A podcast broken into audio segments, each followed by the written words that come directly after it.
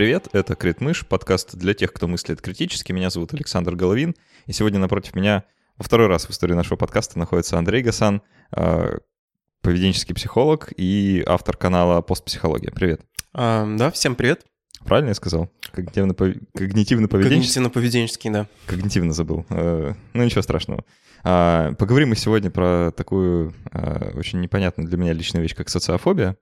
А, как и любой другой психологический диагноз а, или психиатрический даже, это все обросло таким количеством мифов, э, слоев и непонимания, что вот, мне кажется, как раз нужно некоторое развенчание в данном случае.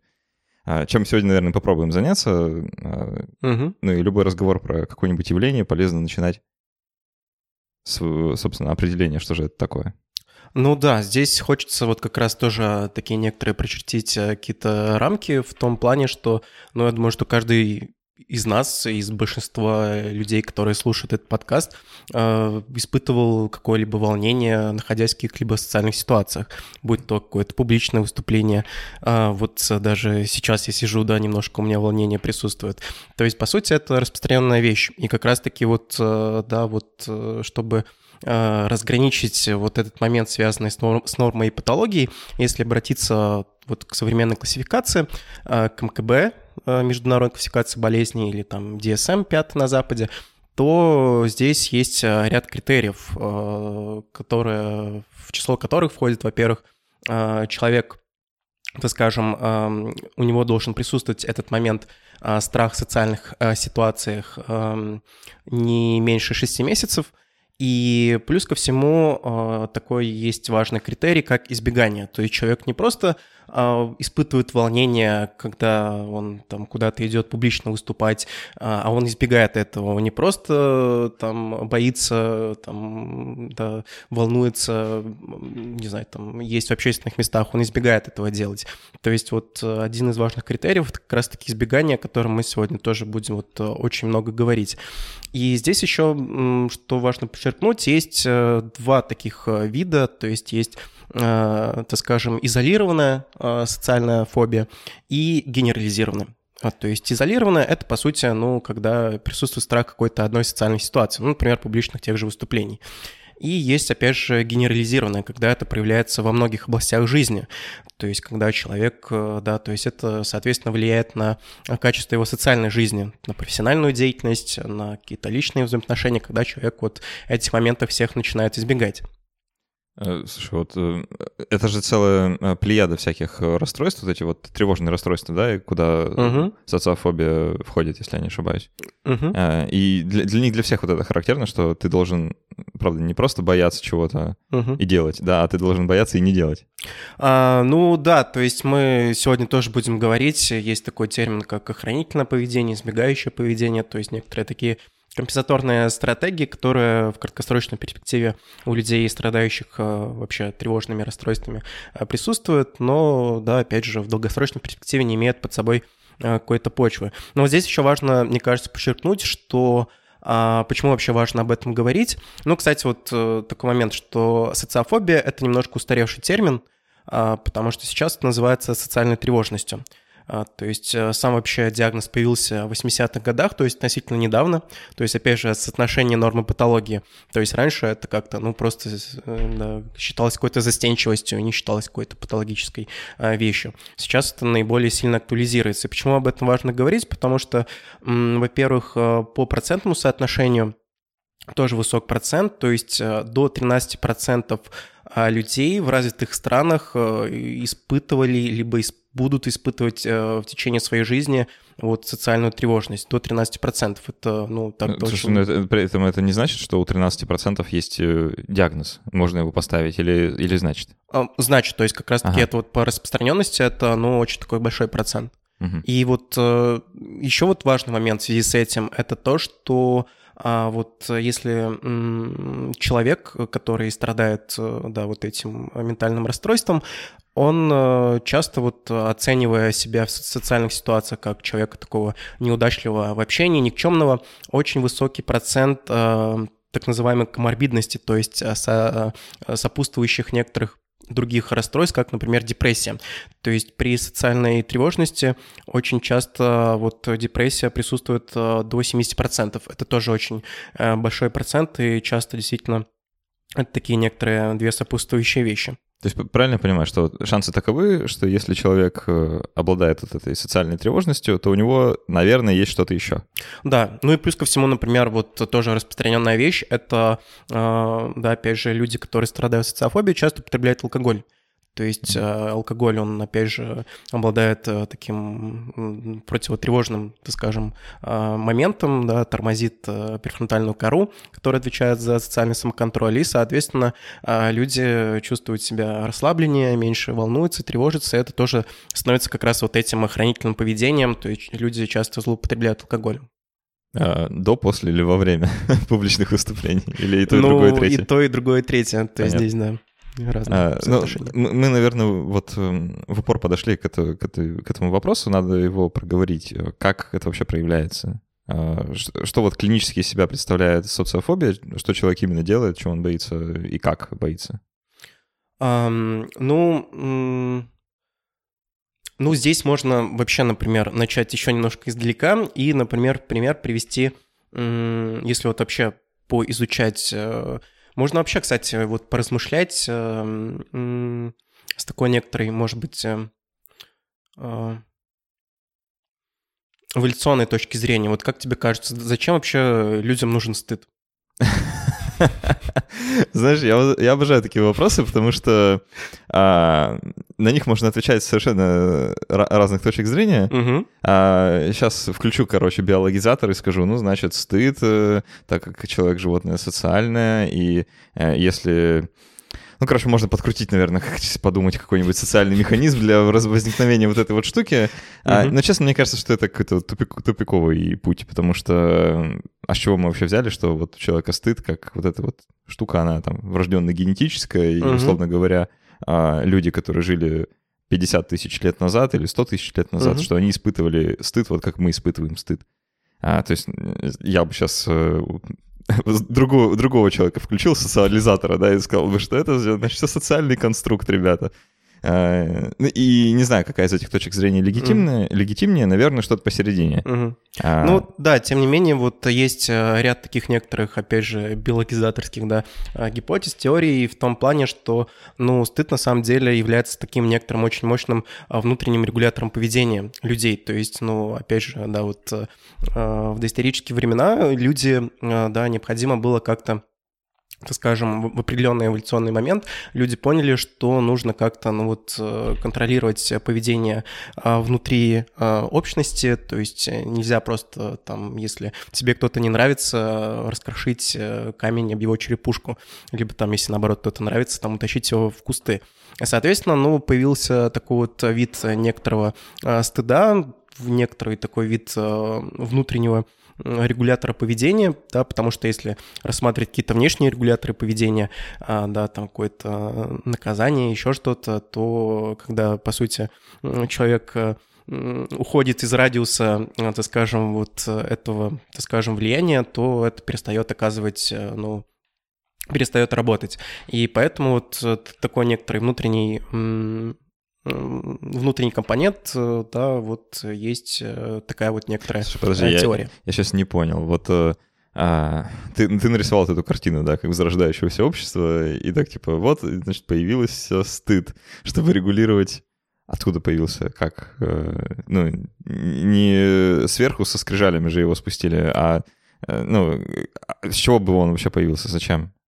Просто чтобы люди друг дружку не убивали внутри одного племени, но мне кажется, другими механизмами хорошо как-то объясняется. Ну, это всего лишь э, такое некоторое, да, вот э, гипотеза, которую я слышал. Например, вот есть еще гипотеза э, субдоминантных особей. Если вот, например, мы возьмем, э, да, вот, э, например, обезьян, у которых есть иерархия, например, шимпанзе, то вот э, аналог некоторого стыда присутствует у субдоминантных особей, которые находятся, ну, чуть э, ниже в иерархии. по сравнению там, ну, вот, с другими самцами. Причем там еще проводили забавные эксперименты, когда вот этим особям давали антидепрессанты, и они начинали там бычить на вот самцов постарше и, да, вести себя как-то развязно, увереннее и поагрессивнее. Ну, это, опять же, вот э, есть... Э, ну, это просто такие, наверное, интересные факты, потому что если мы рассматриваем, опять же, современный контекст, то, конечно же, э, очень мало каких-то биологических компонентов, потому что у человека есть, по сути, мышление, с помощью которого он как раз-таки, ну, может, да, некоторые моменты ну, то есть ему выходить за те же, например, рамки какой-то иерархии. И здесь, в общем-то, наверное, и в этом э, счастье такое, да, то, что или наоборот э, несчастье, что ну, человек с помощью э, каких-то, не знаю, своих интересов может сам вот эту иерархию выстраивать у себя.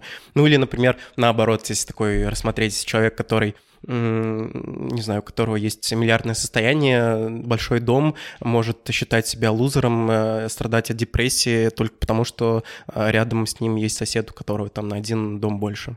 Ага. Ну хорошо, вот э, допустим, есть некоторое чувство стыда, откуда-то оно взял, взялось, всем оно, наверное, присуще в той или иной степени. А когда это перерастает в социофобию, как это выглядит? Um, ну, это как раз-таки... Ну вот, например, э, я там, допустим, страшно боюсь публичных выступлений. Угу. А, я же не просто их боюсь и не хожу. Вот отлично. Вот смотри, а, есть, опять же, когнитивно-поведенческие психологи, они за 20-30 лет исследований а, вот, э, социальной тревожности выявили некоторые закономерности мышления а, человека, который страдает вот этим недугом. И, значит, вот э, есть такой некоторый порочный круг э, мышления человека, страдающего социофобией. Ну вот как это выглядит? Да, например, если будем рассматривать в контексте ситуации публичного выступления. Во-первых, такой некоторый предшествующий пункт — это то, что у человека есть какие-то изначальные высокие требования к самому себе. То есть он даже перед тем, как пойдет на публичное выступление, ожидает от себя, что вот я должен очень круто сегодня рассказать а, с большим интересом, чтобы все на меня а, смотрели, чтобы все мной восхищались, чтобы я вел себя уверенно, не сбивался, говорил четко, не было никаких заминок. И человек даже когда он начинает об этом задумываться, уже начинает немножко тревожиться. И затем происходит очень интересный момент, что человек начинает э, э, фокусироваться на этом. Он начинает фокусироваться на внутренних каких-то ощущениях, э, то, что, что он чувствует, что у него внутри происходит. И здесь тоже интересный момент, когда мы начинаем фокусироваться на внутренних каких-то моментах, например, на тревожности, то тревожность еще сильнее начинает усиливаться. И вот это тоже такой некоторый интересный момент, потому что когда во время публичного выступления, это вот тоже такой, наверное, а, основной компонент, который был выявлен а, КПТшниками, это смещение фокуса на самого себя. То есть человек во время публичного выступления а, начинает задумываться, а как я сейчас вообще выгляжу, то ли я говорю, так, мне не надо сбиваться. Красное вот, ли у меня лицо, да? Красное ли у меня лицо, и что происходит затем? Человек, получается, ну, теряет контакт с окружающей действительностью, то есть у него нет возможности убедиться в том, что, э, да, там как-то вообще э, убедиться, что э, какой-то контакт, обратную связь с реальностью, да, наладить, что другие люди его там смотрят, слушают.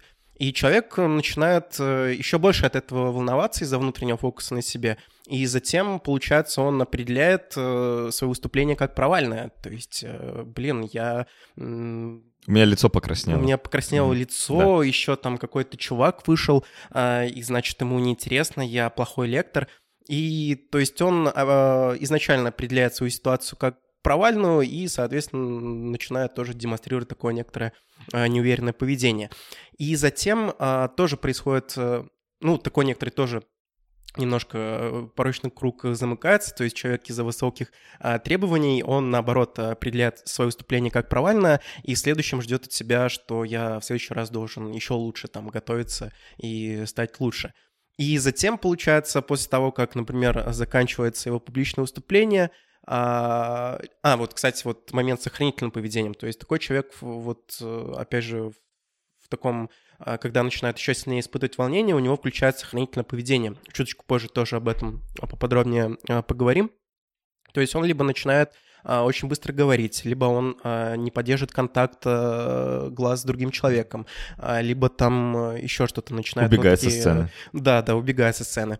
И и затем, когда, получается, выступление заканчивается, он тоже очень быстро оттуда убегает, а, говорит, что, блин, все, я типа опозорился. И вот а, то, что исследователь Штефан Хоффман а, назвал, а, он начинает, а, так скажем, заниматься таким посмертным анализом, когда он приходит а, к себе домой он начинает э, анализировать и вот селективным таким образом выбирать только негативные места и говорит то, что, блин, как я опозорился, какой я был э, неудачник, как я сбивался, все на меня смотрели, я красный стоял, э, и, соответственно, у него порочный круг замыкается, он в следующий раз а, ждет а, от себя, ну, каких-то вот а, большей либо подготовки, либо же просто начинает избегать этой ситуации. И вот избегание, да, получается, является таким подкрепляющим моментом. То есть человек, например, когда избегает тех или иных моментов, то у него просто меньше становится опыта, меньше а, какой-то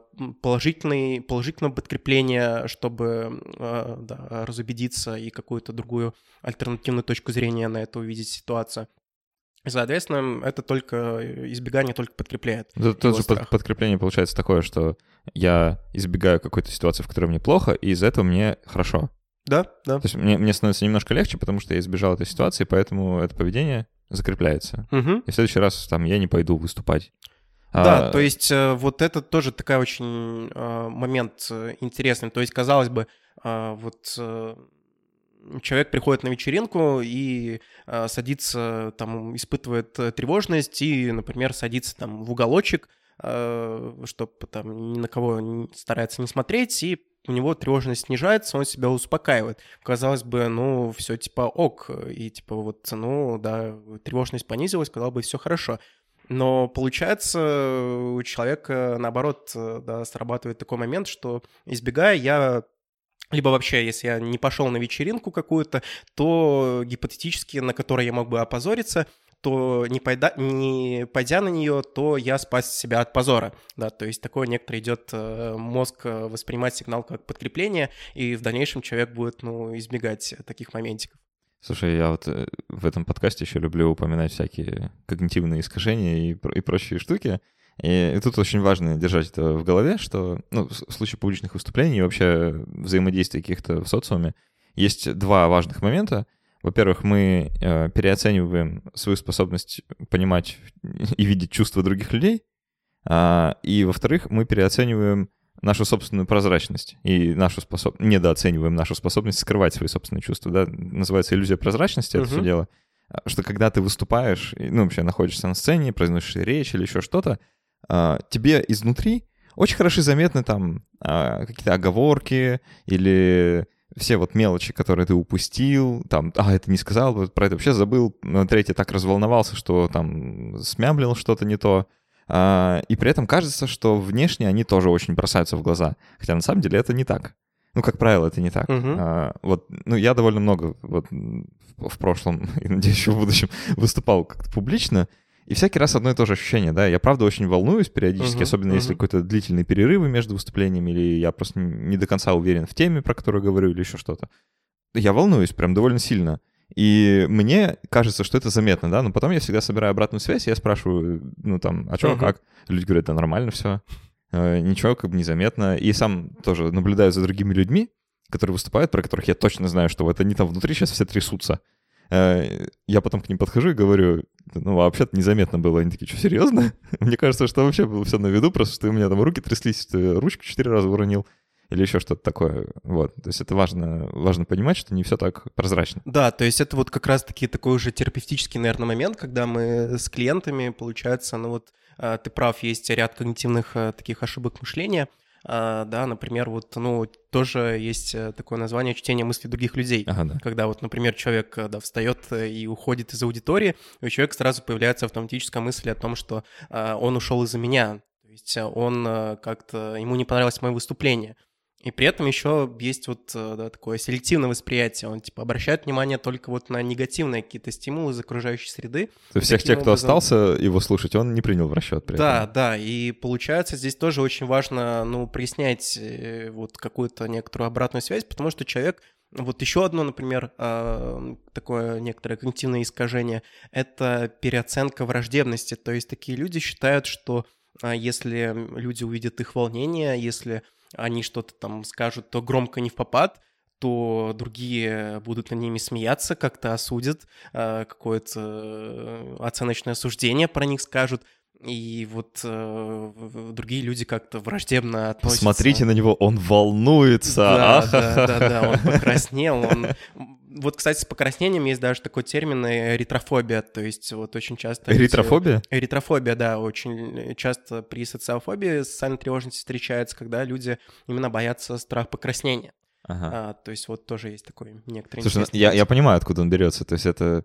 А ну, э, у меня в школе такое было, например, то есть если ты у доски там стоишь, отвечаешь или еще что-то, да, э, покраснеть это прям плохо, потому что дети, сволочи такие, они тебя сожрут потом с потрохами, да, а, и хуже, если у тебя просто лицо покраснело, а бывает же, когда покраснели отдельно только уши, и это вообще жесть, это, это прям однозначно выдал все, как что тебе стыдно прям вообще, вот конкретно в данный момент.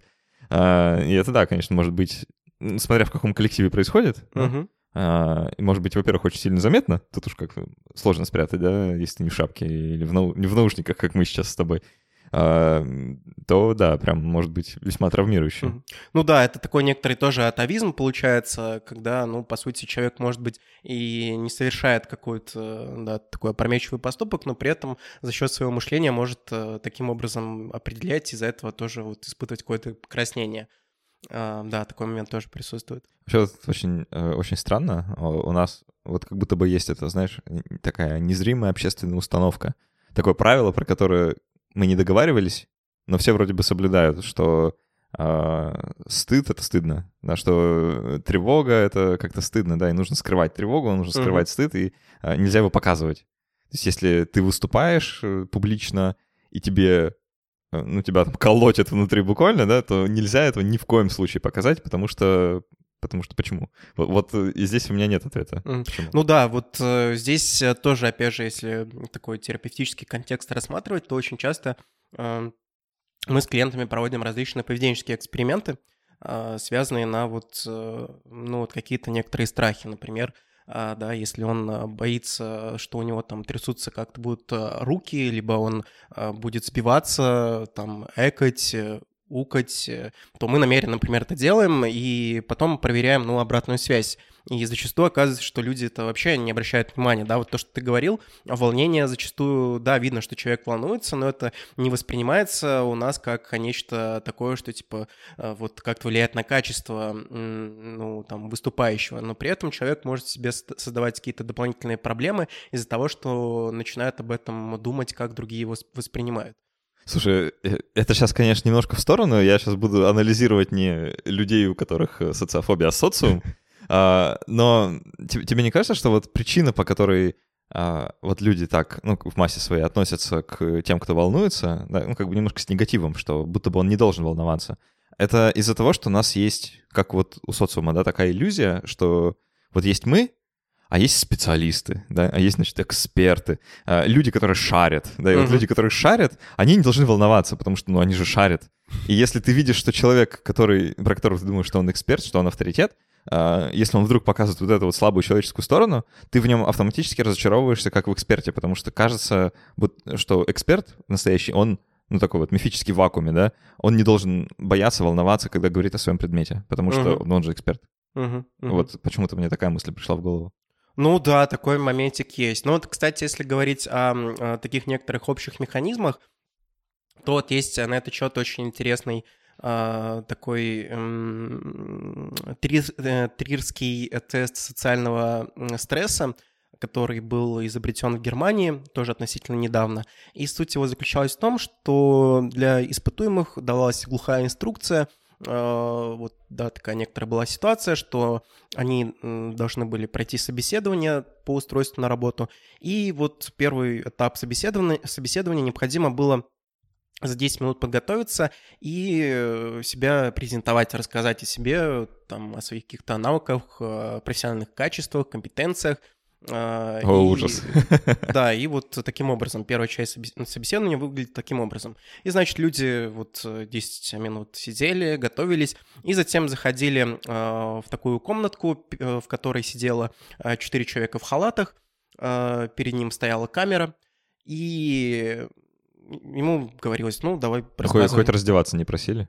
А, не помню, по-моему, нет. И вот, и получается, он начинал рассказывать, повествовать, и при этом а, люди, ну, это э, понятное дело, тоже были, так скажем, а, экспериментаторы сами, они не показывали никакой обратной связи. То есть они полностью сидели с каменными лицами, и игнорировали все, что он, э, этот человек рассказывал. И затем внезапно, резко они его останавливали, говорили, все достаточно, и э, предлагали ему э, такое задание, что э, из четырехзначного числа, ну, например, там 1022, необходимо вычитать э, по 13.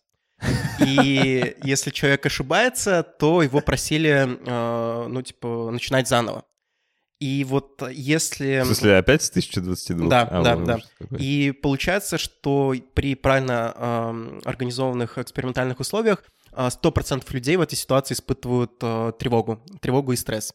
И это, кстати, одно из э, ну, таких клинических испытаний препаратов, на которых там пишет, э, пишется, что там, э, там предназначен для, например, Э, для понижения уровня стресса, например. Вот, то есть, а, это... то есть это, это экспериментальная модель, в которой эти препараты опробуются? Это да, это клиническое испытание такое. И вот здесь как раз, э, ну, этот эксперимент, он тоже позволяет э, продемонстрировать как раз некоторые такие механизмы, что у нас у всех присутствует страх ошибки, страх ошибиться, и вот э, страх того, что ну, мы испытываем тревогу, когда не получаем какой-то обратной Страх осуждения. Да, и страх вот осуждения, и вот страх именно вот ошибки.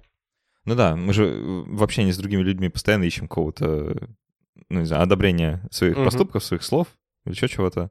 А, а если, правда, все с покерфейсами сидят, это прям... Я вот послушал, только уже заволновался в таком сценарии. Я просто однажды в таком находился. А, я когда из одного вуза в другой переводился, вот у меня как раз была похожая история, что нужно было зайти в кабинет, где сидят а, полно людей, правда, они были не в халатах, а все в дорогих костюмах, при этом кабинет тоже весь был, знаешь, кабинет ректора университета, э, там огромный дубовый стол, э, мебель вся из дорогой древесины, диван, который больше, чем моя комната, которую я снимал, короче, на тот момент. Вот, вот такое все. И меня туда заводят, ставят в определ... Подошел ко мне сзади специальный человек, поставил меня в нужное место за плечи буквально. И вот я там стоял, и они так, значит, листали бумаги, где все про меня. Молча. И я такой, типа, окей. Ну да, неприятненькая ситуация. Вообще жесть. А, а хуже всего то, что мы, прежде чем я туда зашел, мы стояли в очереди. Угу. Вот я, такие же, как, как я. И кто-то заходил, какое-то время там был, выходил в слезах, а кто-то выходил, короче, вообще с каменным лицом, и ты такой, а что там происходит? Вот, да, это, конечно, прям вообще индуцирует стресс просто страшно, эм, моментально. А, и получается, если давать какие-то определенные препараты, которые понижают тревожность, то ты вот в этих условиях лучше справляешься с подсчетом вот этого. Да, то есть там а, всячески идут э, замеры там давления, физиологические компоненты, там гормоны и, так скажем, то есть это ну, такое некоторое клиническое испытание. Угу. Хорошо. Как выглядит социофобия, в принципе, наверное, понятно. Если еще какие-то подробности вспомним, по ходу расскажем. Давай окунемся в истоки этого всего. Оно же ну, не на ровном месте появляется. Наверное, есть какие-то причины у угу. социофобии как явления. Кто-то кто страдает, кто-то не страдает. Почему? Ну, здесь как бы если э, начинать э, в таком обобщенном виде, то это, конечно же, э, получается э, просто негативный опыт социальных взаимодействий, да, если так э, в целом и общем виде говорить. Если немножко углубляться, то здесь тоже присутствует некоторый ряд факторов. То есть это, например, а, ну, опять же, есть история, связанная с, например, высокими какими-то требованиями в семье, когда вот да, в семье там, есть какие-то некоторые мифы о том, как э, должен себя вести э, там ребенок, не должен вести, как э, да, там, что на него там, если он себя будет плохо как-то вести, то это будет как-то осуждаться. И, то есть какие-то, ну, такие мифы должествования тоже могут идти... И, знаешь, это прям вспоминается, и сразу образы приходят вот подобного воспитания, когда стыд используется как такой педагогический инструмент, по большому счету. То есть все эти фразы, вот их, да тебе должно быть стыдно, ты как себя ведешь, посмотри на соседского мальчика, на сына маминой подруги. Сын маминой подруги, да. Вот сын маминой подруги сидит и не, жалуется, а ты, значит, все юлозишь э, в театре. Тебе не стыдно? Ну и так далее. Да, плюс ко всему есть, э, ну, какие-то, получается, а, опять же, ну, наоборот, да, предположенная история, недостаток каких-то социальных навыков. То есть, опять же, это тоже могут быть какие-то моменты, что, ну, опять же, либо в семье, либо человек как-то а, с детства, да, какая-то некоторая застенчивость у него была, и, соответственно, он тоже какие-то, вот у него были уже на тот момент избегательные моменты, ну и дефицит был каких-то, может быть, социальных контактов, и, соответственно, у него, ну, просто не хватает некоторых социальных навыков. И из-за этого, по сути, а, тоже, ну, может такой некоторый опять же, компонент присутствовать. Либо, может быть, просто получается э, критика социальных навыков, да, такой же момент, что да, там, учителя, например, в школе как-то тебя там осуждали, либо ты там, опять же, тоже там должен себя как-то вести так или иначе. Слушай, у меня есть прям а, такие воспоминания из детского сада еще. А, там а, тогда такого слова не было, но я сейчас буду на современном жаргоне. Шеймили а, таких а, детей, которые, короче, очень неаккуратно ели. Не, знаю, было у тебя такое или нет, но вот я прям помню, это кусок детства, да, что вот реально шеймили людей, которые неаккуратно ели. И если ты как бы один из таких людей, то ты реально стремался есть после этого, да, при, при других людях, что, Эй, правда, я неаккуратно ем, короче, да, что, серьезно? И, э, и, и, ну, мне, мне такого не говорили, да, что я неаккуратно ем, но э, я вот слышал, как это говорили людям, которые сидят рядом со мной, смотрел на них, они довольно аккуратно едят вообще-то. Я такой думаю, блин. И это реально на меня повлияло в том смысле, что, ну, вот, я если там что-то ем, особенно на людях, да, вот мне обязательно нужна там салфетка, там, в случае чего сразу, короче, быстро там все вытереть или еще что-то такое, да, вот реально какие-то такие uh-huh, uh-huh. привычки, а, которые у меня оттуда. И ну, я это все к тому, да, что вот реально какое-то обсуждение такое резкое, причем неожиданно со стороны там авторитета, взрослого или еще чего-то в детском возрасте может конкретно триггернуть там на, на какой-то паттерн поведения, в том числе социофобический, наверное. Угу. Ну да, вот здесь опять же, продолжая вот э, этот контекст, э, вот триггернуть может опять же вот некоторые э, какие-то физические либо психологические а, особенности, особенно, например, там в школьный период, потому что сейчас очень активно и прям волна идет вот этого буллинга, мобинга, то есть дети, они особенно... Мобинг? Да, особенно... Это когда булят толпой? Да-да-да. Ужас. А, и, то есть, ну, это тоже распространенный достаточно сейчас такой феномен, проблема. И а, особенно дети, которые, да, вот в подростковом возрасте, когда у них тоже такой некоторый сохраняется древний атовизм, э, чтобы э, избежать какой-то собственной неполноценности и самоутверждаться.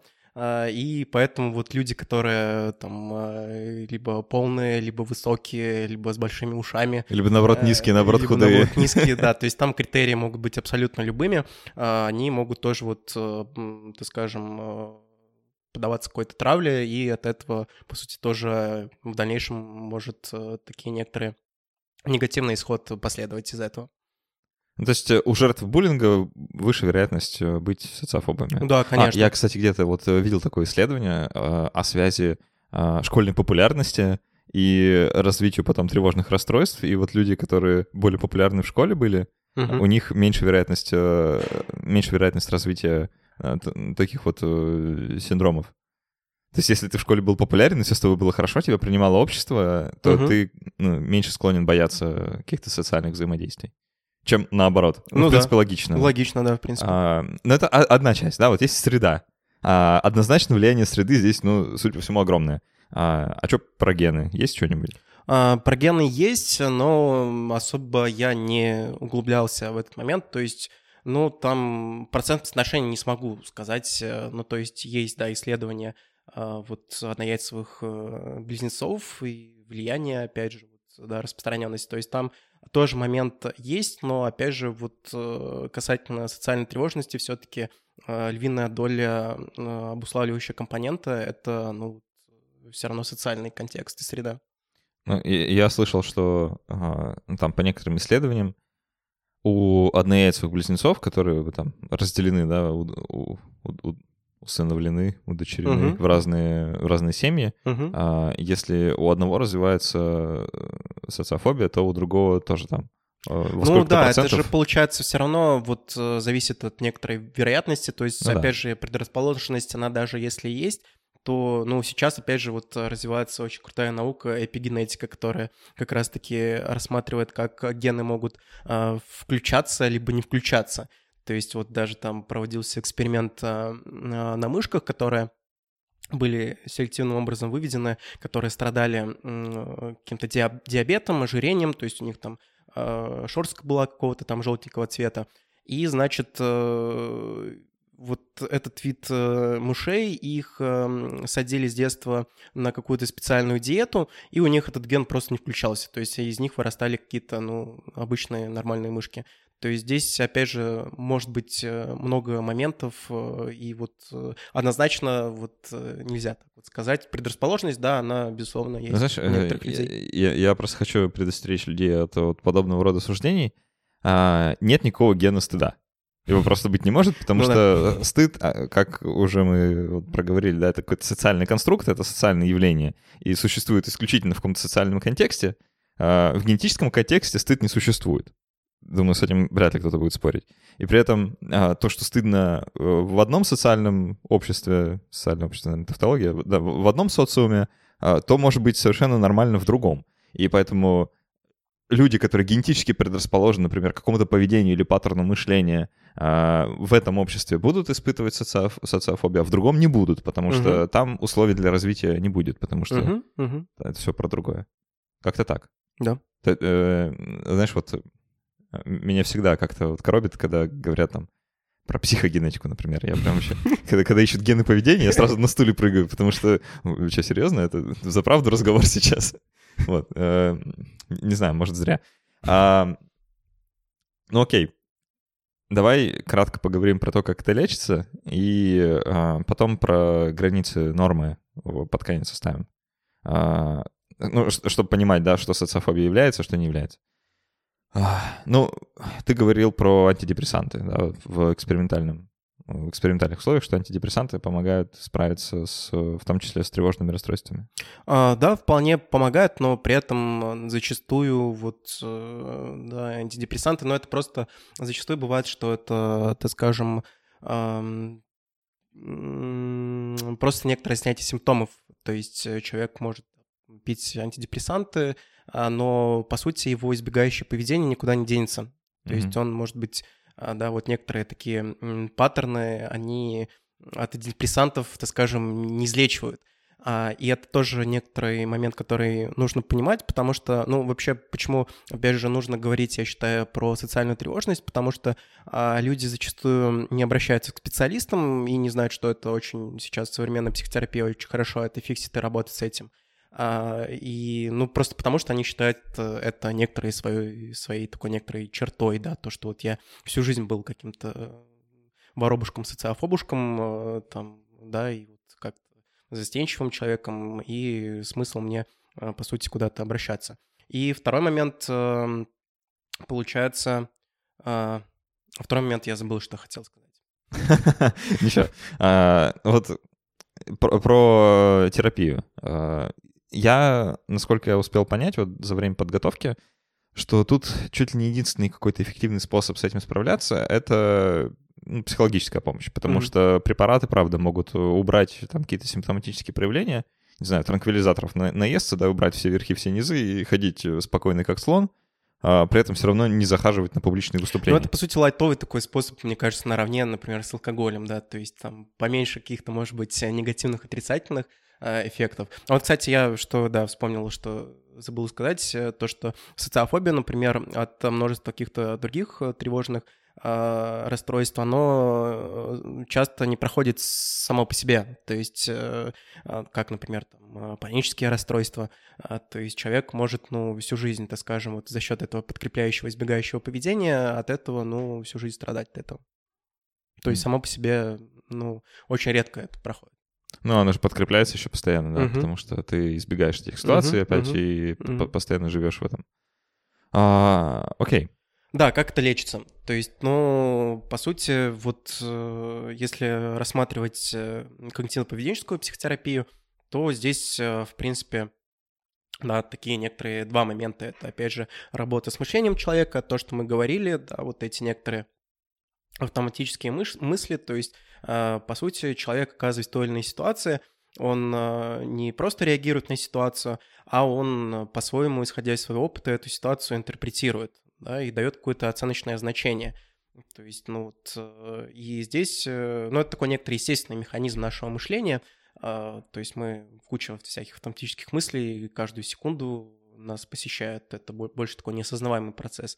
И здесь мы тоже работаем с некоторым мышлением человека, когда, например, а, да, вот он, а, ну, опять же, вот э, буквально клиент э, рассказывал, вот недавно с ним работали, заходит в метро, у него там запотевшие очки, а, и Потом навстречу идет девушка и немножко так на него обращает внимание, и, ну, какая-то ухмылка, видимо, была.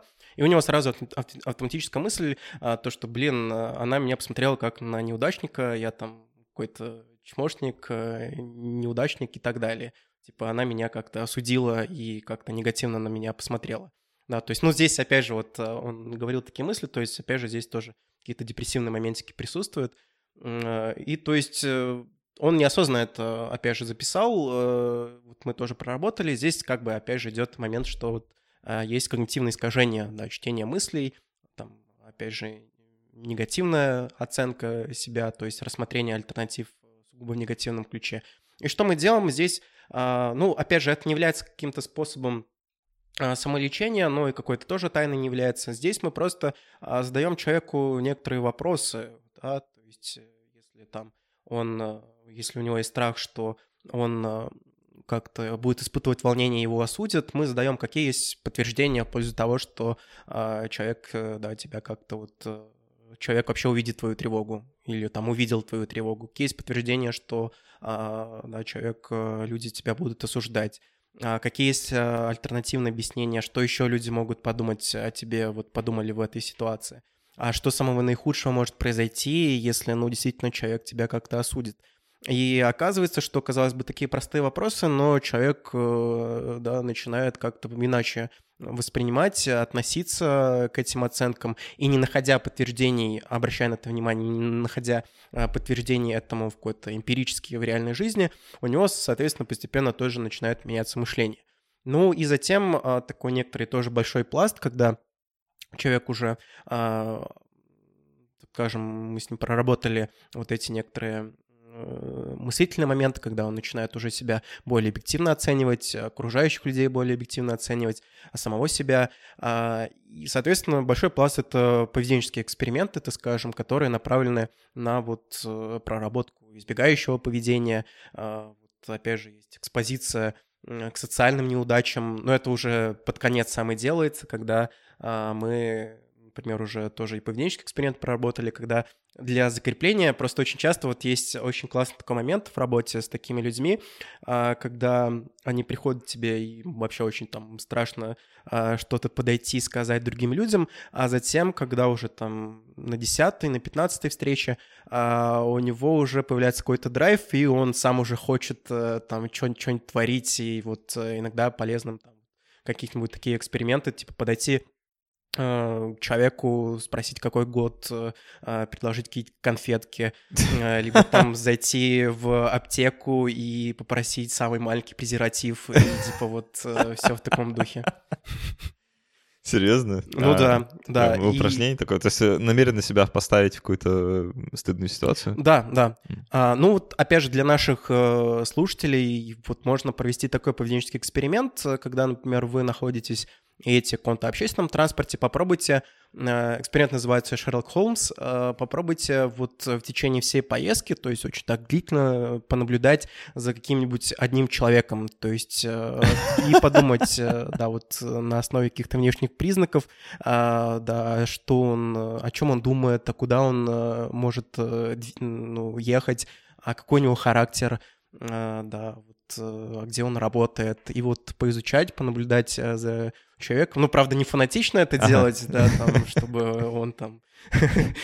такой, типа, не сталкерить его до дома, короче, да, потом? Что за чувак меня преследует? А, ну вот понаблюдать и затем задать себе вопрос, как вы в этот момент себя чувствовали, насколько, опять же, вот вы, какое-то у вас было волнение. Ну, то есть посмотреть, как вот именно смещение фокуса на окружающую действительность, на другого человека меняет, оказывает влияние на ваше самочувствие. Особенно если вы, опять же, тоже в некоторых моментах испытываете тревогу, попробуйте, да, вот такой вот э, поэкспериментировать вот таким вот образом, и я думаю, что это тоже будет таким некоторым интересным открытием. Слушай, я еще знаю, что э, вот для некоторых профессий, где характерно публичные выступления постоянные, например, для актеров театра и кино, ну, в, основном театра, конечно, да, uh-huh. а у них в театральных училищах есть такое упражнение, что, ну или раньше было, по крайней мере, я был свидетелем много раз, что нужно выйти в публичное место и начать петь или рассказывать uh-huh. какое-то стихотворение там или еще что-то, и будто бы направлено как раз вот на перелом вот этого вот э, блока, который у нас у всех э, социумом воспитан. А, и, и при этом, знаешь, я вот находясь рядом с такими людьми, которые громко поют э, там, в каком-нибудь общественном, на остановке общественного транспорта, я такой, типа, бля, ребят, ну стрёмно же, как, как, как так? вот. Поют э, они, а стыдно мне. Да-да-да-да, вот именно, именно так. А, забавно, конечно, да, за этим. Ну да, но здесь, опять же, тоже вот э, я очень так... Э, скептически, даже сказал, негативно отношусь вот ко всяким э, там тренингам уверенного поведения, которые, например, направлены чисто на навыки. Э, то есть там такой момент мотивации присутствует, что, да, там уверенным быть круто, каждый из вас может быть уверенным, и типа вот нужно там поддерживать контакт глаз с другим человеком, активно жестикулировать, там, э, да, держать, типа, прямую осанку, уверенно стоять на ногах – и зачастую после подобных тренингов, во-первых, ну, мотивация, она не так э, очень быстро спадает, а человек э, очень часто, наоборот, э, вот э, пробуя это, э, еще больше начинает, например, фокусироваться на себе да, а правильно ли я сейчас жестикулирую, а поддерживаю ли я контакт глаз, а что другой человек, э, как он меня сейчас оценивает, уверенно ли я себя веду. И зачастую это, наоборот, еще сильнее вот усугубляет некоторые моменты, поэтому вот э, такой когнитивный э, компонент, он э, тоже очень важен, и вот это то, что вот э, в первую очередь э, нужно э, с чем работать, и прежде чем переходить к каким-то поведенческим и вот э, к некоторым навыкам. Как и в случае со многими другими э, заболеваниями, ну, такого спектра тревожного особенно, э, социофобия, мне кажется, знаешь, она вошла вот так в обиход. То есть мы пользуемся этим словом, угу. там, называем э, этим диагнозом людей или самого себя, или еще кого-то. Э, зачастую очень, ну так, голословно, необдуманно, э, легко. Да? Э, не, ну, необоснованно, в общем. А, вот знаешь, как в случае с э, обсессивно-компульсивным расстройством, да, ОКР, например, а, человек говорит, а я вот, э, когда M&M's покупаю, я сначала съедаю все красные, только потом все остальные, потому что вот у меня вот э, ОКР, типа, да, такой вот я особенный. А, а если красненько казалось меньше, я покупаю еще пачку.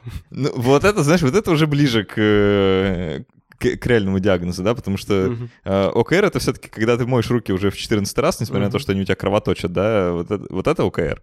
А, или когда ты не можешь из дома уйти, потому что постоянно возвращаешься, чтобы проверить, а не uh-huh. выключил, выключил ли ты все-таки утюг.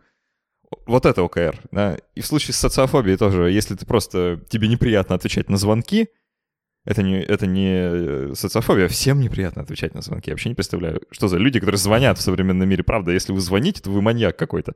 А, ну, и если вам нравится отвечать на звонки, да, ну, вы либо в колл-центре работаете, и вас почему-то это прет, а, либо что-то с вами не то. А социофобия, получается, это когда это выходит вообще из-под контроля, да, какого-то. То есть это мешает, ну, есть, есть какая-то дезадаптация от этого. Uh-huh. То есть я не просто боюсь отвечать на звонки, а я телефон не покупаю, потому что вообще не могу с людьми разговаривать. Uh-huh. Ну, типа такого, uh-huh. да, и это мешает моей работе, например. Вот э, как, э, не, не знаю, надо, наверное, провести какие-то границы термина, да, что, э, как, как определить, вот человек, он просто ну, не знаю, странненький, нелюдимый, либо он социофоб. Угу. Вот есть вообще какой-то способ понять? А, ну, в принципе, вот то, что мы сегодня говорили, мне кажется, в принципе, вот э, такое нечто представление у нас сложилось. То есть, во-первых, это, опять же, вот присутствует избегание, когда, ну, я вот э, волнение, тревожность, это, в принципе, естественное какое-то чувство, да, эволюционно обусловленное, и мы, это, естественно, нормально тревожиться в каких-то э, моментах э, при защите диплома, при там в компании новых друзей, при публичных каких-то выступлениях. Но опять же, это опять же, порождает проблему, когда присутствует все-таки избегание. То есть это такой некоторый все равно явный критерий, когда человек, ну, а, вот э, не просто начинает избегать, а когда вот это избегание уже начинает э, приносить как раз-таки вот некоторую социальную дезадаптацию, то есть когда это начинает оказывать негативное влияние на те или иные сферы жизни человека, будь то профессиональная деятельность, э, личная жизнь, еще там какие-то. Ну, ну вот пример. Я очень не люблю танцевать. И не потому, что я не умею, хотя это правда, я не умею, а, а потому что у меня есть вот это вот внутреннее чувство, что если я буду танцевать и буду делать это плохо, люди на меня посмотрят и не одобрят. Да, ну то есть они будут надо мной смеяться, там еще осуждать как-то или еще что-то такое. Поэтому я не танцую. Это как бы избегающее поведение с моей стороны, да. То есть uh-huh. если меня там приглашают или зовут, я говорю, не, ребят, я, вы, я типа не буду. А, и можно было бы сказать, что это как бы социофобия. Типа в каком-то изолированном варианте. Но мне, честно, кажется, что это... Ну, это у всех есть такое. Э, вот у меня это про танцы еще, наверное, про что-нибудь. А, а у других людей про другое. И при этом нельзя сказать, что мы все социофобы. Угу. Ну да, то есть мы вначале говорили, да, то, что вот есть изолированный вариант. И здесь, опять же, момент в том, что, а, да, если мы рассмотрим такой вообще критерий психических всех расстройств, то это, по сути, а, опять же, момент, который приносит страдания самому человеку.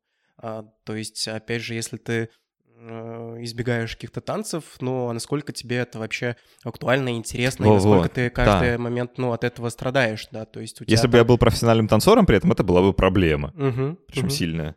Э, или, ну, ну а если там... тебе как бы, ну, нормально живется, и типа и без танцев, и ты типа там, ну, ладно, ребят, там, сходить потанцуйте, я типа поделаю. Если для тебя это не является проблемой, то как бы ну вот, не да. проблемой. А, тут как бы такая это очень тонкая грань, да, которую да, нащупать не да, всегда удается. Да. И подвести под социофобию, в принципе, можно довольно много всего. Угу. А, ну, это плохо, потому что когда, когда диагноз, э, даже психологический диагноз, да, когда он так вот раздут и эм, знаешь, это, это скорее просто форма называния э, вещей, да, вот явлений. Ну да, сама по себе же классификация, вот, э, да, вот эти классификации, это очень такая субъективная, так скажем, Особенно вещь. в психологии и психиатрии. Да, и вот это большая проблема вот э, соотнесения, вот опять же, очень много, вся система психиатрическая, очень много, так скажем, есть критических замечаний ко всему к этому, и поэтому, ну да, вот приходится с этим иметь дело, и, по сути, э, нет здоровых людей, как э, да, любят говорить представители, представители этих профессий, а есть недообследованные, поэтому вот... Ну или еще другая, которая тоже вдогонку нужно рассказывать, что в психиатрии кто первый халат надел, тот и доктор. Да. А, это все правда, на самом деле, потому что грани очень тонкие.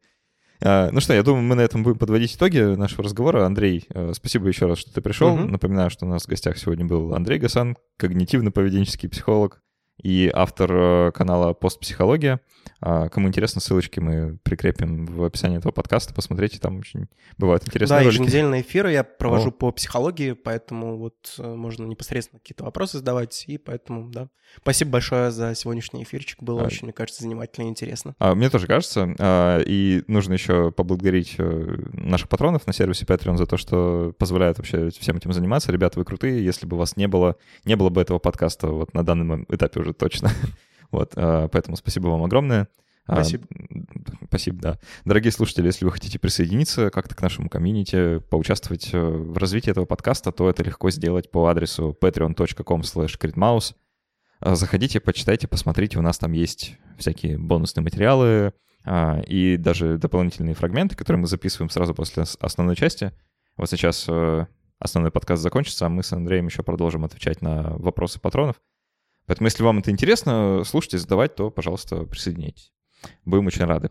И если вы нас слушали в iTunes, пожалуйста, оставьте какой-нибудь отзыв в iTunes, их всегда безумно приятно читать. А, это одна из тех вещей, которые вообще дают мотивацию этим всем заниматься. Ну, правда, обратная связь — это важно. А, вот, а, поэтому если слушали в iTunes, пожалуйста, оставьте какой-нибудь отзыв, поставьте какое-нибудь количество звездочек. Будет очень-очень приятно. А так все, до встречи через неделю. Пока.